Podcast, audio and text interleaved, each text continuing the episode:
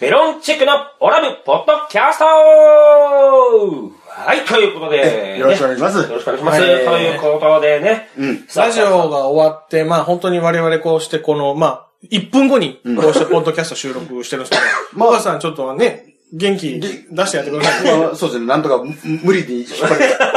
て。なぜこれ、まあまあ、それはまあ、一回切り替えて。うんでも今日なんか、あの、立花もあの、キレ、本番の本編がキレキレモードでね。切れてたなぁ。うん切れんでええやろ、このまま乗っ、乗っ乗っ取られるんじゃないかという。オラブラジオ。オラブラジオ、喋るときないんじゃないかな。いや、もうちょっとね、まあ、あの二人ね、まあ、宇和島伊達な観光大使のね、はい小林豊さん、武田里奈さん、海すずめにね、主演されたお二人、お二方ですけど、まあ、ちょっと、ああ、どうなんかなと思ったんですよ。で、今回はちょっとああいう形でちょっとね、あのー問題提起させていただきましたけど、いや、でもちょっとぶっちゃけ、あのニュースよくよく見るとですね、あの、ちょっと僕謝らなきゃいけないなと思って。何何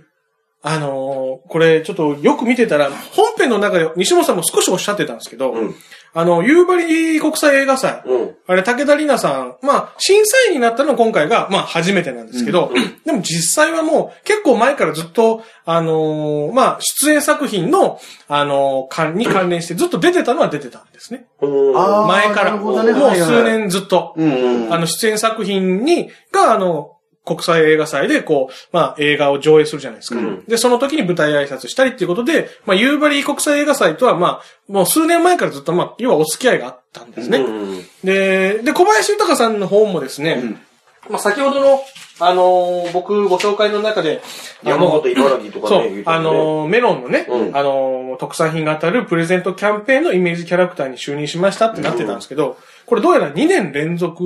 なんですよ。あら。ということは、ということはですね、先にあのー、そうですね。伊達な観光大使になる前にもお二人メロンの方行ってたんですよ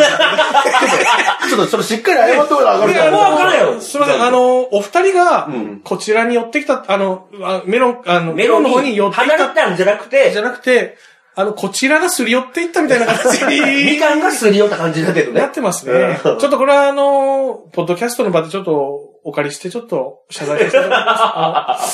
の。武田里奈さん、小林隆さん、あの、申し訳ございませんでした。あの、すいませんでした。いや、あの、本人もね、反省した頭を丸めておりますので、先に頭を、つるつるになっておりますので、許したいですので。まあ、まあちょっとそういう事情があったようで。まあままあ、確かにね。あ、だったらね、まあ、そもそも、ちょっとまあだ、宇和島伊達な観光大使の方はちょっと、そうか、メロンのキャンペーン、イメージキャラクターやってるし、今回は断っとこうかっていうこともまあできたんでですもけ、そど。の夕張なんちゃら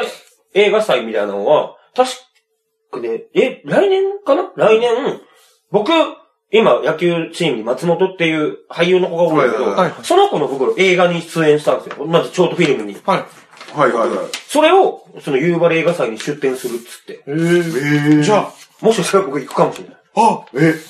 お前もかメロンに、メロンにすり寄っていったお前はメロンにすり寄っていったな、お前は。